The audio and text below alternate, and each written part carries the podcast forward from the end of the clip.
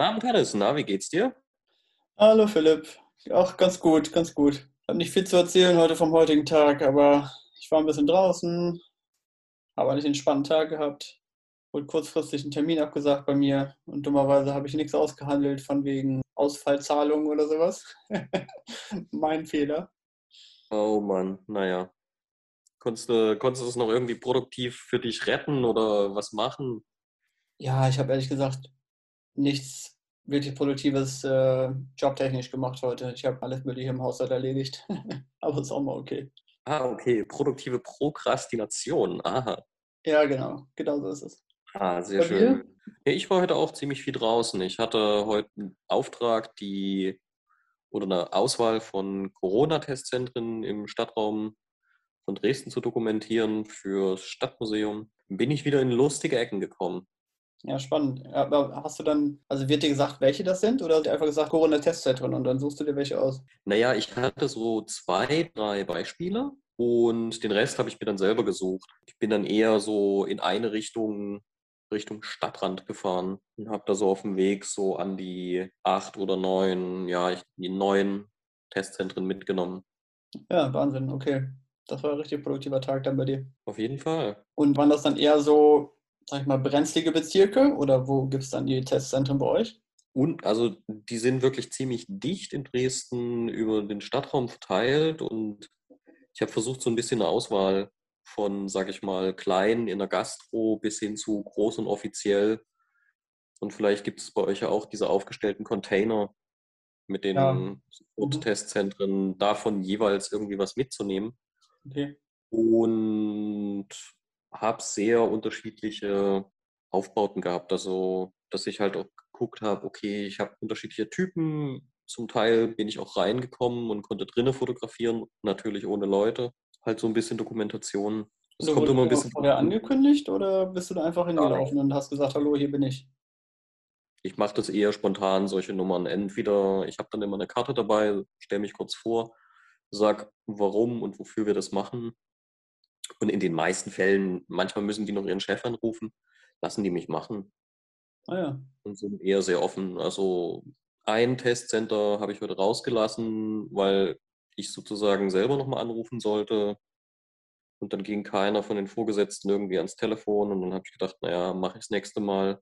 Ja. ja, ist aber nicht schlimm, weil ich hatte dann noch so im Hinterkopf ein paar, die ich danach noch hatte und das ist dann so, okay, läuft gerade nicht, vielleicht mache ich das noch später mal nach. Oder auch nicht so schlimm. Ist ja eher exemplarisch, was ich hier mache und nicht irgendwie so alles 100% dokumentieren. Dann das ist ja viel zu viel Material, was man zum Schluss hat. Ja, und du fotografierst auch einfach, was dir augenscheinlich interessant erscheint und nicht unbedingt eine Außenaufnahme und irgendwie jemanden beim Testen und irgendeine Innenaufnahme, sondern du bist da völlig frei in der Gestaltung. Voll auf jeden Fall. Beziehungsweise du hast nicht immer auch die Möglichkeit, wirklich das ganze Testcenter vernünftig abzulichten, weil manchmal ist es ja eine Ladenzeile in einem, in einem Gebäude, was sehr hoch ist, oder du hast, was ich heute auch hatte, nicht immer eine gute Ansicht sozusagen von draußen. Es hängt davon ab, ob du drinnen fotografieren darfst, ob, ob Leute mit drauf sein dürfen. Es ist sehr abhängig davon, wen du da gerade triffst, mit wem du es zu tun hast. Okay, klingt sehr abwechslungsreich auf jeden Fall definitiv. Aber man muss da schon Bock drauf haben, auf die Leute zuzugehen. Also da darf man keine Scheu haben. Aber ich merke auch, vor allen Dingen, wenn du dann die Karte vom Museum zückst, dann hast du halt immer gleich diese Institution hinter dir. Und das öffnet schon ziemlich viele Türen und Tore. Das ist ja, sehr toll. einfach, muss man sagen. Aber einen Presseausweis hast du nicht, ne? Nee. Mhm. Ja, das ist schon eine spannende Sache. Wie, also hast du, hast du das Gefühl, dass es einfach für dich, mit Leuten so umzugehen und da auf die zuzugehen? Weil ich kenne dich eigentlich als jemanden, dem das ziemlich leicht fällt. Ich weiß nicht, wie es mir da fallen würde. Definitiv. Also ich habe da schon Bock drauf und solche Tage wie heute sind immer sehr schön, weil es gibt doch viel Feedback im Endeffekt, weil du hast Interesse an dem Thema, du hast Interesse an den Leuten und die merken das sofort und sagen, hey, na klar, fang mal an hier. Mhm. Und ich habe da so eine gewisse Routine drin, weil du sagst dann dein Sprüchlein auf, ich komme von, von dem und dem Museum, ich habe hier den und den Auftrag, wir wollen das für dies und das und jenes benutzen. Und das war aber ein langer Weg. Ich muss sagen, ich habe lange gebraucht, um, um so offen auf komplett unbekannte Leute zuzugehen. Das viel Routine gewesen. Ja, meinst du, das sind auch so oft so Lokalpatrioten, die das dann deswegen auch gut finden und finden das auch interessant und fragen dich über deine Arbeit aus so ein bisschen? Oder sind die dann, ja, ja, mach mal und dann machst du dein eigenes Ding und die lassen dich da rumlaufen? Sehr unterschiedlich. Also die Bandbreite hast du eigentlich schon gut erfasst, so von Lokalpatrioten, die so sagen, yo, auf jeden Fall, wir, wir möchten Teil der Geschichte sein, bis hin zu, yo, mach mal. Also sehr unterschiedliches Feedback von den Leuten. Zu dem Corona-Thema bin ich ja schon länger unterwegs. Mhm.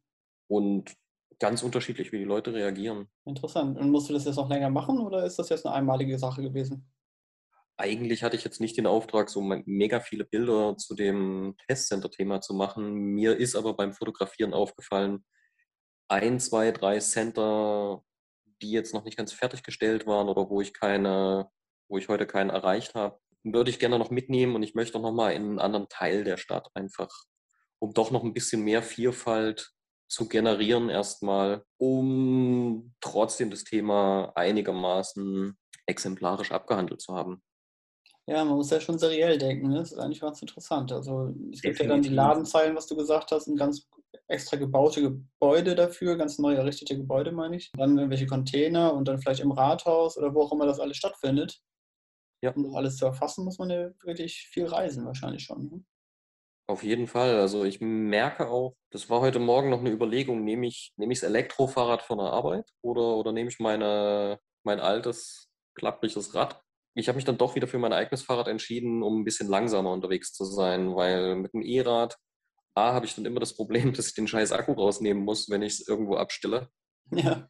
Äh, die wären nämlich sehr gerne geklaut hier. Und äh, mit, dem, mit dem langsamen Fahrrad stellt es einfach wo ab und dann kannst du auch mal in Ruhe um so ein Center drumherum fahren, um auch erstmal zu gucken, okay, wo fange ich denn mal an? Mit was für einem Ding habe ich es hier eigentlich gerade zu tun? Also hast du dich sozusagen bei jedem Center neu inspirieren lassen? Auf jeden Fall. Also klar, du, sobald du zwei, drei, vier im Kasten hast, merkst du schon so, okay, ja, ich brauche auf jeden Fall eine Frontansicht, irgendwie noch so ein bisschen eine räumliche Erscheinung, dass man so einen Eindruck hat, wie das Ding einfach im Stadtraum eingebettet ist und dann kann man noch mal gucken, äh, kriege ich vielleicht noch eine Innenaufnahme, ist das irgendwie möglich? Das entscheide ich aber spontan. Das merkst du dann sofort, okay, sind viele Leute da.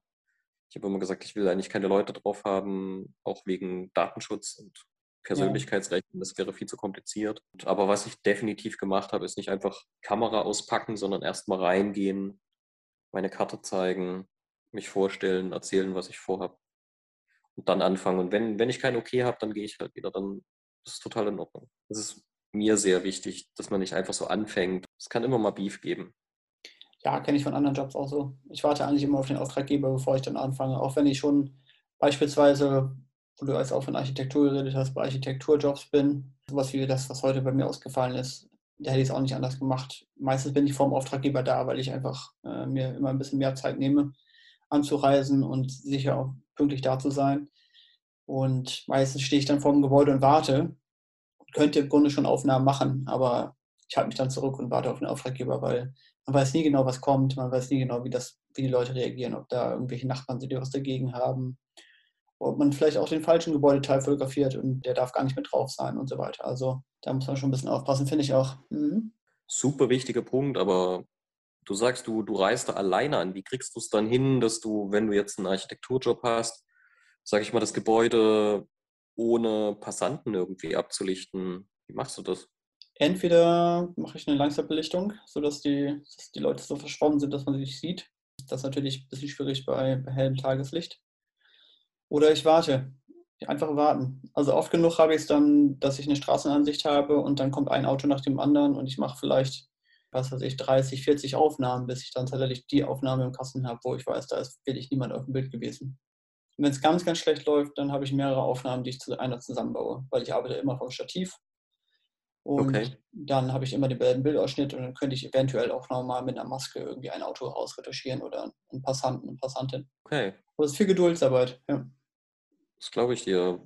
Kannst du da ungefähr so einen Durchschnitt sagen, wo du sagst, okay, ich habe jetzt, sagen wir mal, ein normales drei- oder viergeschossiges Gebäude, was du jetzt dokumentieren musst, aufnehmen musst, wie, wie lange brauchst du dafür? Oh, gute Frage. Also es kommt immer ganz darauf an, was der Auftraggeber möchte, Auftraggeberin möchte. Ähm, aber nehmen wir mal an, ich müsste ein paar Außenaufnahmen machen und jeden Raum fotografieren. Dann brauche ich für ein drei- bis vierstöckiges Haus wahrscheinlich mittlerweile nur noch vielleicht anderthalb Stunden. Wow, das ist super schnell. Das ist ziemlich fix, ja. Aber das heißt auch, dass ich jetzt nicht im Gebäude alles Mögliche rumräume und jeden Raum einzeln stage. Also ich bin ja kein Innenarchitekt und auch kein House-Stager. Da habe ich auch schon mit Homestagerinnen zusammengearbeitet. Das ist eine ganz andere Geschichte. Da, da dauert es eh ein bisschen, bis man alles so perfekt hingestellt hat. Dann nehme ich an, dass ja. das Haus so ist, wie es ablichten soll und mache da einfach nichts mehr. Ne? Okay. Und wenn du, da muss ich jetzt nochmal genau nachhaken, bei den Stagern, nimmst du dann noch extra Licht mit oder, oder machst du das dann auch nur mit dem vorhandenen Licht? Ich habe es bisher immer mit vorhandenem Licht gemacht. Ich habe schon ab und zu mal einen Blitz dabei, einfach nur, falls irgendwas gar nicht funktioniert und ich mal einen ganz dunklen Raum habe. Das hat mich okay. ein, zwei Mal auch aus der Badouille ge gerettet, weil ich zum Beispiel in einem Neubau war und dann waren da halt keine Lampen und man war schon recht spät abends da und dann hatte man mal ein ganz okay. dunkles Badezimmer ohne jedes Fenster da war es schon mal ganz praktisch. Aber eigentlich mache ich alles mit vorhandenem Licht und dann halt mit Bracketing äh, auf dem Stativ. Ja. Was heißt Bracketing nochmal? Dass du eine Belichtungsreihe macht. Ah, okay, also, ja. Zwei Blenden über, zwei Blenden drunter, so in der Richtung äh, halte ich mich meistens auf und baue die dann zu einem Bild zusammen. Okay. Und wenn du die dann zusammenbaust, hast du dann den Eindruck, dass es sehr künstlich wirkt oder wie, wie orientierst du dich dann in der, in der Nachbearbeitung vom Look? Also ich versuche, dass es nicht künstlich aussieht. Wenn es mir zu künstlich aussieht, dann mache ich es ein bisschen rückgängig. Also man kann das ja immer so ein bisschen hin und her schieben und ausprobieren. Ich versuche meistens die Lichter nicht ganz so wiederherzustellen, wie ich es gerne im ersten Moment möchte, weil dieser typische HDR-Look, den, der gefällt mir eigentlich nicht. Den habe ich auch wirklich ein bisschen satt gesehen. Da achte ich schon drauf, dass ich ein bisschen das ein bisschen so bearbeite, dass es natürlich aussieht, ja. Ja, geht mir aber auch so. Also ich finde es dann manchmal auch zu quietschebunt. Da ist dann vor allen Dingen schnell in der Nachbearbeitung immer dabei, doch die Regler weiterzudrehen, als es dann gesund und natürlich aussieht. Ja, leider. Das sieht man ja auch einfach zu oft. Gerade wenn irgendwie die Sättigung und der Kontrast und die Schärfe und alles nochmal angehoben wird, dann sieht es irgendwann einfach nicht mehr schön aus. Ja, dann finde ich, ist es auch kein Foto mehr, was ein gutes repräsentatives Bild von, von dem Gebäude oder von dem Innenraum ist, sondern dann ist es immer so ah, okay, da will gerade jemand zeigen, wie er die Regler drehen kann, sage ich jetzt mal ja, böse. Genau, ja. Eher eine Interpretation eines, äh, einer Ansicht, als so wie es tatsächlich ausgesehen hat. Ich habe schon ein bisschen Anspruch, dass es so aussieht, wie es tatsächlich ausgesehen hat. Es kann schon mal ein ja. bisschen schöner sein. Bei Landschaftsbildern ist es vielleicht was anderes als bei, bei Architekturaufnahmen, aber prinzipiell ja. Mhm. Und wenn du jetzt in so ein Gebäude machst, wie ist es dann von den Auftraggebern her? Geben die dir einen Schlüssel? Wie läuft das ab? Oder lassen die dich einfach machen? Oder sind die die ganze Zeit, stehen die neben dir? Wie, wie läuft sowas für gewöhnlich ab? Ganz unterschiedlich. Also ich habe mit diversen Maklerinnen schon zusammengearbeitet und bei vielen ist es so, ich treffe sie vor dem Objekt und wir gehen zusammen rein und ich lasse mir einmal die Räume zeigen und sage dann, ich habe das und das vor. Und manche sagen dann, oh, das ist nett, ich habe noch einen Termin, kommst du ja alleine klar, hier ist der Schlüssel und schließ mal ab und schmeiß in den Briefkasten, wenn du fertig bist. Das ist mir das Liebste tatsächlich, weil okay. ich brauche nicht viel Smalltalk machen und ich muss auch nicht die ganze Zeit darauf achten, ob jemand im Bild steht ähm, oder irgendwie die Handtasche irgendwo hingetragen wurde, sondern kann einfach mein Ding machen. Aber manche stehen auch wirklich die ganze Zeit daneben und beobachten mich dabei und laufen mir hinterher von einem Raum in den anderen. Aber ich glaube, beides sind eher Ausnahmen. Die meisten lassen mich eher machen und gehen mir aus dem Weg, während ich arbeite und stehen halt in einem anderen Zimmer rum und warten da oder führen Telefongespräche oder machen sich irgendwie anders nützlich. Das funktioniert natürlich auch ganz gut. Apropos Sachen und persönliche Gegenstände im Bild vergessen.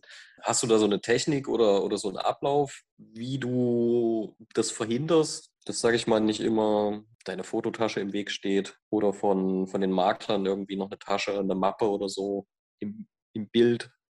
Ich glaube, das ist einfach Routine. Ich, ich habe da nicht wirklich einen Ablauf, aber ich glaube, das ist Routine. Ich versuche meistens in eine Wohnung reinzukommen und alle meine Sachen, die ich mitbringe, in einem Ort zu lassen, sodass ich weiß, wenn ich in das Zimmer gehe, dann muss ich auch darauf achten, dass ich den ganzen Krempel rausräume, bevor ich die Aufnahme mache. Also mein Krempel ist meistens nur eine Jacke und Rucksack und äh, ein Stativ und der Rest ist im Auto. falls ich es doch benötige. Aber eigentlich, eigentlich habe ich da nicht eine wirkliche Routine, nee.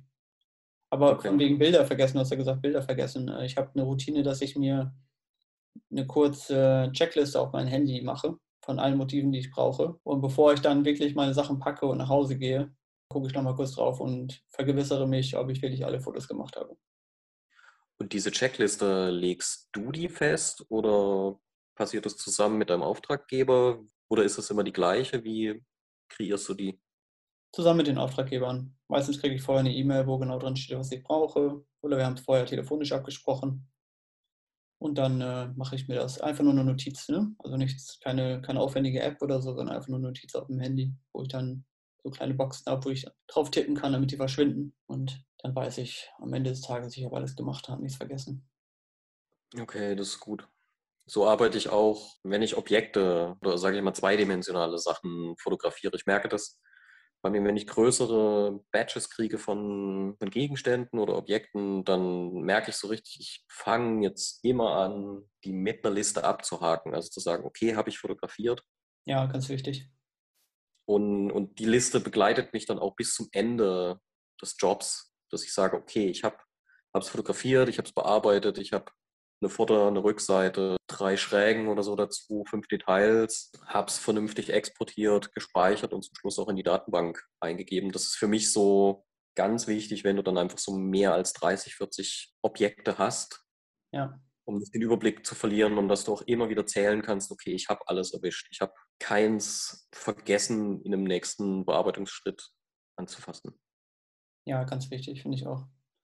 Und natürlich aber auch eine Lieferliste. Ne? Also oft mache ich das auch, dass ich, wenn ich Produkte äh, zu mir geschickt bekomme, um die zu fotografieren, dass ich die erstmal auspacke und alle von mir ausbreite und erstmal aufschreiben, was habe ich denn bekommen. Okay. Ähm, weil es oft genug auch nicht mit dem übereinstimmt, was der Kunde mir angekündigt hat. Manchmal sind zwei Sachen mehr dabei, manchmal zwei Sachen weniger.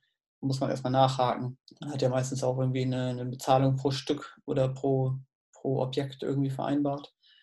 Ja. Das ist ja sowieso schon wichtig, aber es ist halt auch wichtig, sich selbst zu versichern, dass man sagt, man hat es nicht verloren, man hat nicht irgendwie was durcheinander gebracht, falls man es dann alle wieder zurückschicken muss und dann sind zwei Artikel zu wenig dabei, dann kann das natürlich ganz schlecht auf dich zurückfallen. Vor allem die Notation der eigenen Arbeit, merke ich, wird bei mir immer automatischer. Also ich mache das genauso.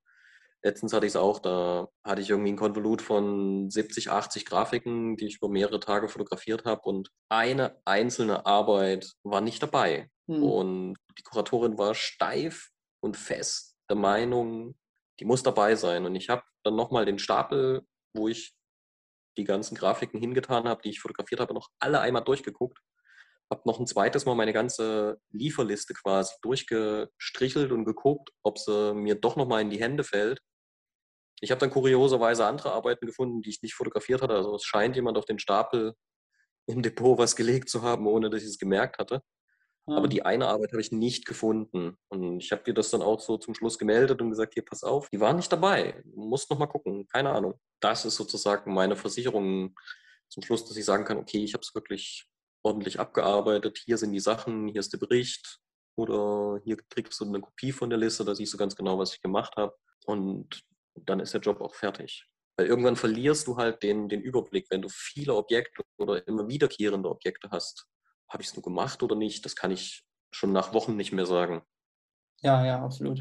Und dann äh, hast du dann halt verschiedenste Ansichten. Hast du vielleicht eine Ansicht dann nochmal vergessen, musst die nochmal nachholen.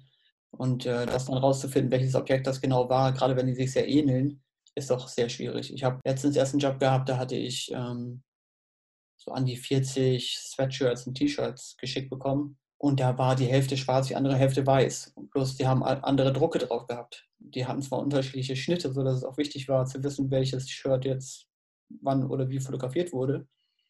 Aber halte das mal im Nachhinein auseinander, wenn du da 20 T-Shirts hast, die weiß sind und du hast 20 Rückansichten, die im Grunde gleich aussehen, bloß der Schnitt ist ein bisschen anders. Das kann ein ungeübtes Auge gar nicht auseinanderhalten. Da musst du natürlich immer ordentlich aufpassen mit der Bildbenennung und Total. auch äh, vorher eine schöne Liste machen, auf jeden Fall wo du dich äh, dran lang hangeln kannst. Also ich merke da auch immer, dass, es, dass ich da immer, das ist mit die, die, die schlimmste Fehlerquelle, Fehlbenennungen. Oder du, du fotografierst dein Objekt, legst das nächste irgendwie schon vor die Kamera oder wie bei deinen T-Shirts irgendwie auf eine Puppe oder einen Aufsteller, drückst ab und dann hat es immer noch den, Namen des vorhergehenden Objekts. Wenn du dann wirklich in so einem Durchknipsrausch bist, du kriegst das manchmal nicht mit, dass dir das passiert ist. Und die Nadel im Heuhaufen zu finden, vor allem Dingen bei 30, 40, 50 mehr Objekten, Mist, welches habe ich denn aus Versehen, wo habe ich denn die gleiche, den gleichen Namen vergeben? Die Hölle. Ja, ganz schwierig, das stimmt. Ja, fotografieren ist leider nicht immer nur kreatives Arbeiten, sondern viel irgendwie so bürokratisches. Ja, ja Selbstorganisation. Genau. Apropos, wir haben uns ja heute wieder eine kleine Aufgabe gestellt. Ich mache jetzt mal den Schwenk. Und die Aufgabe, die ich uns heute oder vor ein paar Tagen gestellt habe, war ja drei fotografische Vorbilder. Ja, ich glaube, man kann ganz kurz sagen, ich, wir haben uns jetzt die Aufgabe gemacht, dass, oder die Idee, dass wir uns gegenseitig immer Aufgaben stellen. Ne? Ähm, ja. Jetzt für jeden Podcast. Das, jetzt, jetzt, hast du das sozusagen mal rausgesucht. Das wollte ich nur mal kurz einschieben. Also vielleicht ist das eine interessante, ja. was Interessantes für die Zuhörerin. Das ist ja immer noch ein Test, aber ich finde diese, wie die drei Tipps das letzte Mal, diesmal sind es halt die, die drei Vorbilder oder drei Fotografen, die man toll findet. Das können wir immer mal fortführen, weil das, ich merke auch, das ändert sich immer mal. Mit Tipps, die kommen immer mal wieder und Fotografen, das ändert sich auch. Für mich war es heute ja gar nicht so einfach, weil ich habe mir gleich wieder überlegt, okay, wie kategorisiere ich die drei Fotografen? Das ist ja doch immer dann ganz schön eine gewichtige Zahl, wo man sagt, die drei. Ja. Und ich habe für mich selber so die Strategie genommen, okay, jemanden aus meiner, aus meinem Umfeld, den ich persönlich kenne, jemanden aus Deutschland und jemanden international. Mhm, mh. Und ich würde jetzt mal relativ schnell durch meine Liste gehen. Und zwar das, das erste ist eine alte Fotografin aus meiner Heimatstadt in Thüringen, die einen Fotoladen hatte und bei der ich öfters abhing und von der ich einfach so viele kleine Tipps zum, zum Posing und aber auch zur Laborarbeit gelernt habe, weil das so unwahrscheinlich praktische Sachen waren. Und sie war so eigentlich alles andere von so einem stereotypen Fotograf. Mhm. war eher wirklich wie so ein Handwerker, ziemlich chaotisch, aber hatte halt so ein unwahrscheinlich hohes Erfahrungswissen aus der Praxis. Also der konnte nichts vormachen. Die hat gesehen bei einem großen Gruppenporträt, wenn einer in der hintersten Reihe schielt oder irgendwelche Faxen macht, das hat die sofort gekriegt, mitgekriegt. Da konnte sie ihr nichts vormachen. Und von ihr habe ich einmal gelernt, wie ich füllige Menschen gut vor der Kamera positioniere. Mhm. Also einfach, sie hat mir gesagt, streck die Leute. Stell sie breitbeinig hin, stell sie in einem Ausfallschritt hin, lass sie den Kopf wie so eine Schildkröte nach vorne machen, das macht das Doppelkinn weg und das ist ein super Trick. Einfach mhm. erstmal Leute, die, die etwas fülliger sind, wo man ein bisschen Falten und Doppelkinn glatt ziehen will. Schöner Ausfallschritt und immer schön dynamisch vor zur Kamera. also hat sie dir viele aus ihrer eigenen Praxis sozusagen weitergegeben. Ja, und, und den Labortipp, den ich von ihr bekommen hatte, war, weil sie hat mich wirklich einmal damit beeindruckt, weil sie gesagt hat, okay, ich, ja, ich schaffe es in einer Laborsitzung 200 Abzüge zu schaffen, wo ich mir dachte, wie, wie macht die Frau das? Wie, wie mhm. kriegt die das hin? Das ist, das ist eine Maschine. Und die hat mir einfach gesagt, okay, du legst das Negativ hin, in die Bühne, belichtest und wenn du alle Details gesehen hast, unterbrichst du die Belichtung, das passt. Und dann legt sie den, das kleine belichtete Foto in eine dunkle Kiste und wenn sie dann so irgendwie ihre 200 Bilder durchbelichtet hatte, hat sie alle Fotos hintereinander weg entwickelt, fixiert, gewässert. Also das ah. Einteilen von, von Arbeitsschritten im Labor, das war, das war super. Das, das hat unwahrscheinlich viel Produktivität beim analogen Arbeiten gesteigert bei mir. Das hätte ich nicht gedacht. Naja, ah sehr interessant. Also das, das waren so, das sind halt so tolle Handwerkertricks. Und mhm. die, die, die muss dir jemand sagen, da kommst du nicht selber drauf. Nee, stimmt, muss man mal gesehen haben oder mal abgeguckt haben irgendwo, ne? Definitiv. Dann es kommt ja meine Kategorie deutschlandweit, da, da habe ich sehr gehadert, weil wen wähle ich jetzt aus? Vor allem Dingen, was ich beim ersten Mal sage und vor allem Dingen, wie wähle ich den aus? Ich habe lange gegrübelt, nehme ich jetzt irgendwie aus inhaltlichen Gründen einen Ostfotografen, weil ich selber daherkomme oder nehme ich jemanden, der mich, den ich vor kurzem vielleicht auf Instagram gesehen habe. Und zum Schluss fiel dann doch die Wahl relativ zielsicher auf Tobias Ziloni, der ja mit seinen dokumentarischen Arbeiten über Jugendgruppen bekannt geworden ist. Mhm, ja. Was ich bei ihm sehr beeindruckend finde, ist, dass halt auch als er selber eigentlich nicht mehr dieses jugendliche Alter hat, er immer noch an diese Gruppen Jugendlichen sehr, sehr nah rankommt und er wirklich die, die Stimmung und die Atmosphäre, in der sich die Menschen befinden, einfangen kann. Also es ist echt unschreiblich, wie er das hinkriegt, vor allen Dingen, weil er meistens nachts arbeitet. Okay, interessant. Ohne dass es jetzt so ein in so, in so Party-Geigel und gestellte Fotografie geht, sondern dass er wirklich was von den Leuten mitnimmt und, und von, von ihrer Lebensrealität. Das, das beeindruckt mich wirklich bei ihm. Also und das, dass er das kontinuierlich von Serie zu Serie schafft.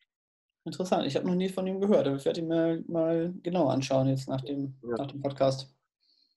Erinnert mich jetzt von dem, was du erzählt hast, erstmal an die niederländische Fotografin äh, Rineke Dijkstra.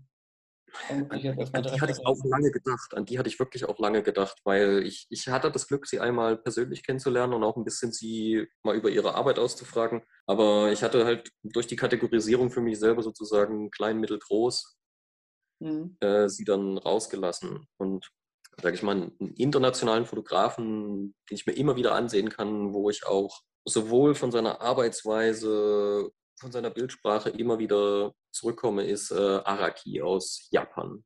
Ja. Mhm. Total cooler Typ.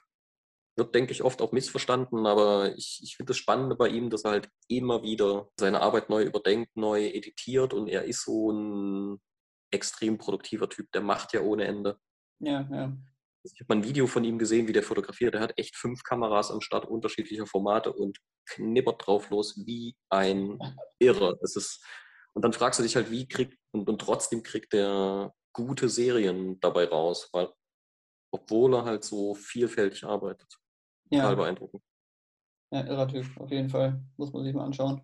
Und dein, internationale, äh, dein internationales Vorbild? Ja, das, das war Araki. Das, Ach, wir das waren war ja schon das war jetzt der dritte, das war, dann, das war der, das war der rechte Übergang. Ah, okay. Genau. Wie heißt denn nochmal der, dieser andere japanische Fotograf, der diese Langzeitbelichtung gemacht hat von einem Kino und von dem Horizont? Äh, Sugimoto. Sugimoto, ja, fantastische Bilder, finde ich auch. Ich ja, der hat diese Sachen, wo er immer das Meer fotografiert und, und genau. diese Kinos. Ja, sich so ein Langzeitprojekt zu nehmen in irgendeiner Art und Weise, wie es ja viele viele Fotografinnen gemacht haben. Also sowas finde ich immer total beeindruckend und macht Spaß, sich anzuschauen. Also sich auf eine Sache so zu konzentrieren, immer wieder das Gleiche zu machen, finde ich irgendwie eine spannende Angelegenheit.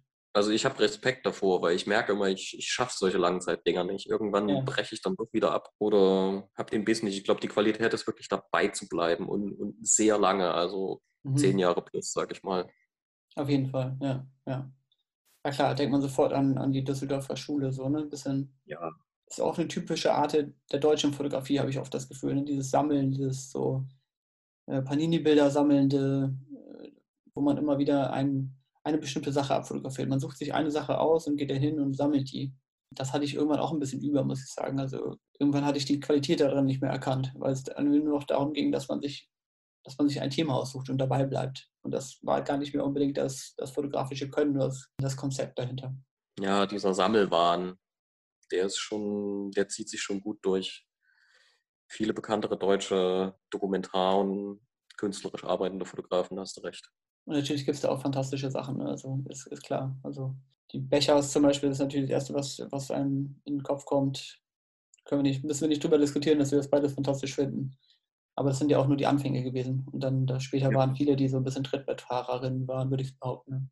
Ja, aber meine, meine drei, äh, die ich mir rausgesucht habe, ich, ich habe gar nicht groß drüber nachgedacht. Ich habe aber ein bisschen gedacht, meine Antworten sollen ein bisschen persönlicher sein. Ich wollte jetzt nicht die drei Magnum-Größen nennen, irgendwie, auch wenn die mich irgendwie alle ein bisschen beeinflusst haben, würde ich behaupten. Aber ich muss doch mit einer anfangen, und zwar Robert Kapper. Hm.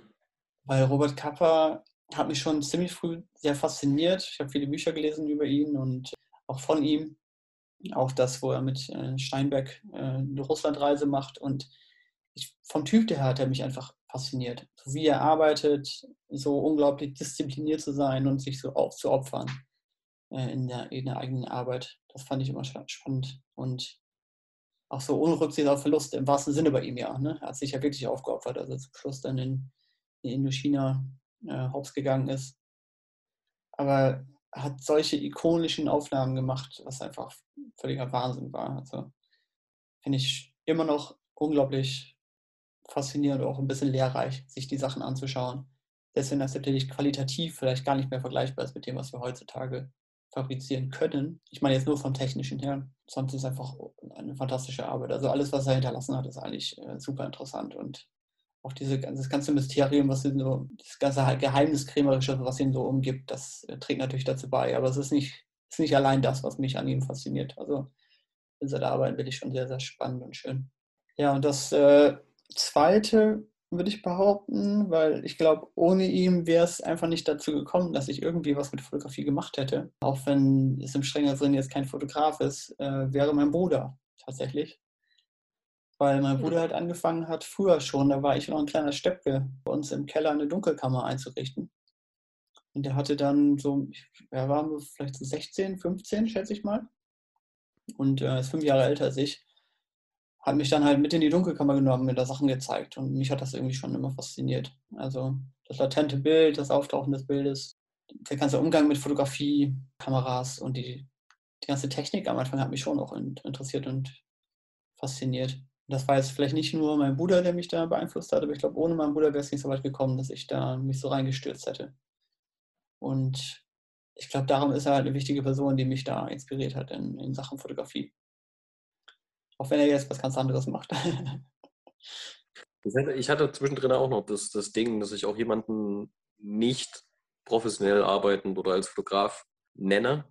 Einfach als, als Typ, den ich, den ich spannend finde und von der Arbeitsweise. Aber ja, ich war dann doch gedacht, nee, ich muss jetzt drei Fotografen machen.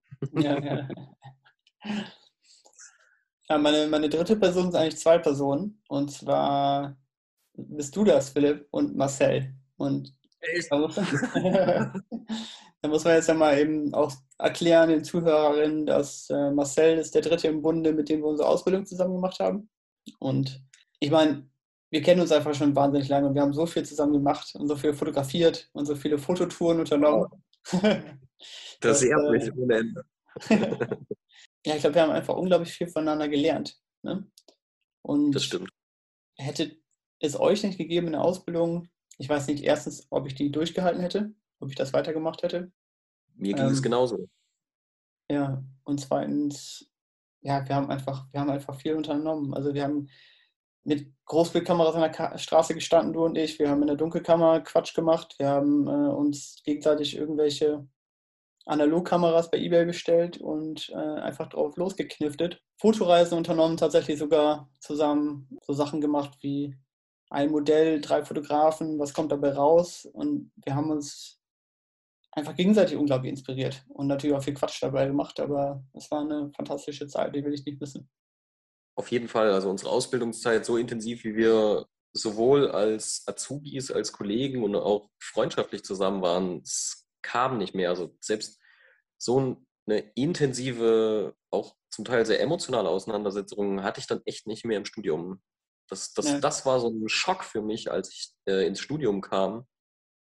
Ich war halt, ich hatte die Ausbildung hinter mich gebracht, also war eigentlich schon technisch auf einem ganz guten Level.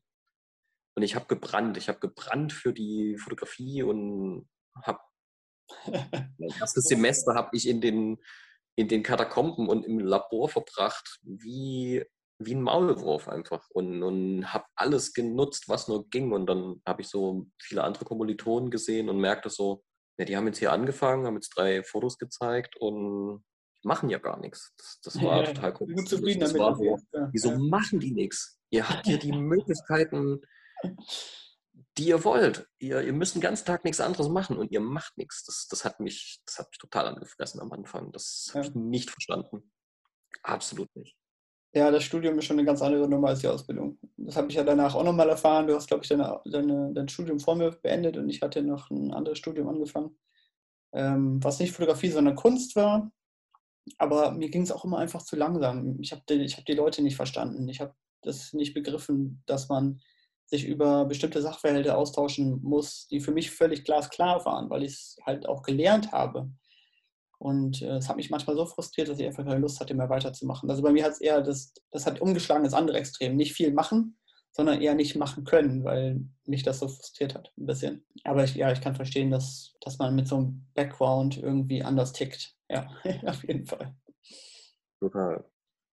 Nee, und, und einen kleinen Schwank muss man auch den Hörern noch sagen. Wir, wir hatten keine einfache Ausbildung, aber das, das kennt jeder, der, der Ausbildung macht. Und der, der Spruch ist so abgedroschen und alt, aber Lehrjahre sind keine Herrenjahre.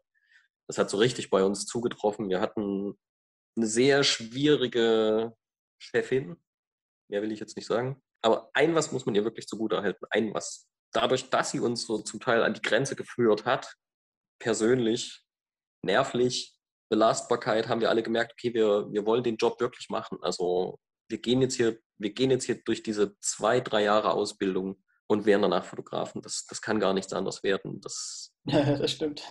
am, Anfang, am Anfang war das so ein bisschen, ich, ich schaffe das auch oder ich, ich will es ihr zeigen oder ich will es mir selber beweisen, aber auf jeden Fall zu sagen, okay, ich, ich bin bereit für diesen Alltag da draußen. Und der, der Alltag, wie wir es jetzt auch am Anfang heute auch wieder festgestellt haben, besteht oftmals echt nicht ums Fotografieren. Das, ja, das ist wahr. Das, das haben wir da wirklich gelernt, ohne Ende. Und Selbstständigkeit, ja, definitiv. Ja, auf jeden Fall. In der Beziehung haben wir wirklich schon viel mitgenommen. Also selbstständiges Arbeiten, selbst organisiert sein. Uns konnte eigentlich auch nicht mehr viel schocken danach. Ne?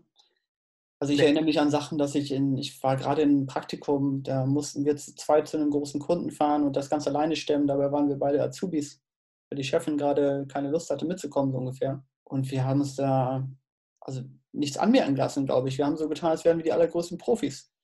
Und das hat einfach auch funktioniert. Und wir konnten es irgendwann auch tatsächlich, mussten uns nicht mehr einreden, weil wir haben es einfach auch geschafft. Ne? Wir konnten es einfach auch. Und das, das, hat schon funktioniert. Und das war natürlich super unangenehm in der Situation immer. Aber das muss man ihr willig zugutehalten, dass wir das, dass wir das mitgenommen haben, dass wir willig was gelernt haben in der Beziehung. Also ins kalte Wasser geschmissen werden, ist eigentlich kein Problem mehr, ne? Nee, absolut nicht mehr. Und das ist, das ist, denke ich, auch, und da würde ich jetzt mal sagen, können wir gut auch für heute zum Ende kommen, eine, eine Sache, die man nur den Leuten da draußen sagen kann. Also sich wirklich auch selber in diese Situation begeben, wo es für einen selber unangenehm wird. Also so ein bisschen der Sprung ins kalte Wasser, in eine unbekannte Situation, mit Leuten zu tun haben, die man bisher nicht kennt.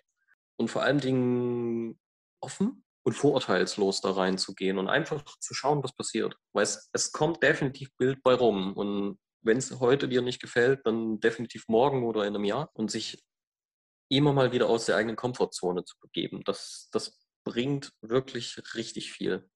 Weil meistens passieren Dinge, die du weder planen, noch voraussehen, noch die du erwartest. Und das ist meistens, das sind meistens die guten Sachen, die passieren. Das ist ein sehr schönes Schlusswort. Um aber nochmal darauf zurückzukommen mit den, äh, mit den Vorbildern. Stimmt. Bringt halt nichts, jemandem nachzueifern, würde ich noch sagen. Ähm, aber sich inspirieren lassen ist super wichtig. Also sich sich Leute anschauen und auch äh, andere Werke anschauen oder halt auch meinetwegen Kultur und Kunst anschauen, nicht unbedingt nur Fotografie. Ist, glaube ich, super inspirierend ja. und wichtig. Aber jemandem nachzueifern, das hat, das hat einfach keinen Zweck. Einfach, ich sag mal, als, als kleine letzte Fußnote dazu, es ist, sage ich mal, in einem, in einem Status, wo man, wo man lernt, auch nicht verkehrt, wirklich zu versuchen, jemanden zu imitieren eine Zeit lang, um einfach mal die Spielregeln zu haben, nach denen man arbeitet. Wenn man selber noch nicht seine Perspektive gefunden hat, dann ist das ganz hilfreich. Oder wenn man technisch was lernen will. Sicher, ja. Dann, dann ist das super, aber man muss das auch wieder verlassen. Nicht nacheifern und, und genau das Gleiche versuchen nachzustellen. Das wirkt immer unauthentisch oder nachgebastelt. Das ist komisch. Sehr wohl, sehr richtig. Okay, Philipp. Schön jo, was mit dir wieder mal.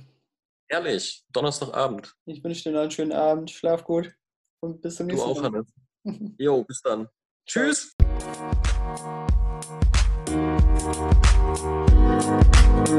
Ciao.